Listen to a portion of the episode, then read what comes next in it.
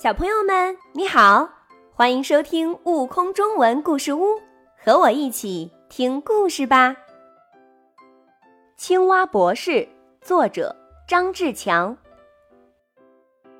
青蛙王国号称学问最大、学识最渊博的青蛙博士，不小心掉到了一口深井里。井里的青蛙说：“嘿，伙计。”欢迎你加入我们井底之蛙的行列。青蛙博士想，井底之蛙是孤陋寡闻的代名词，我堂堂的青蛙博士怎么会是井底之蛙？他连忙分辨道：“我是青蛙博士，不要把我跟你们这些井底之蛙相提并论。”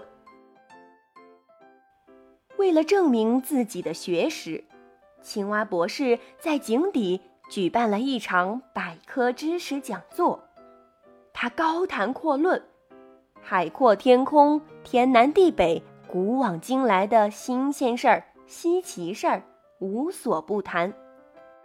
井底之蛙们听得目瞪口呆，连连称赞：“不简单，不简单，真不愧是青蛙博士。”青蛙博士想了很多办法，都逃不出深井，只好住了下来。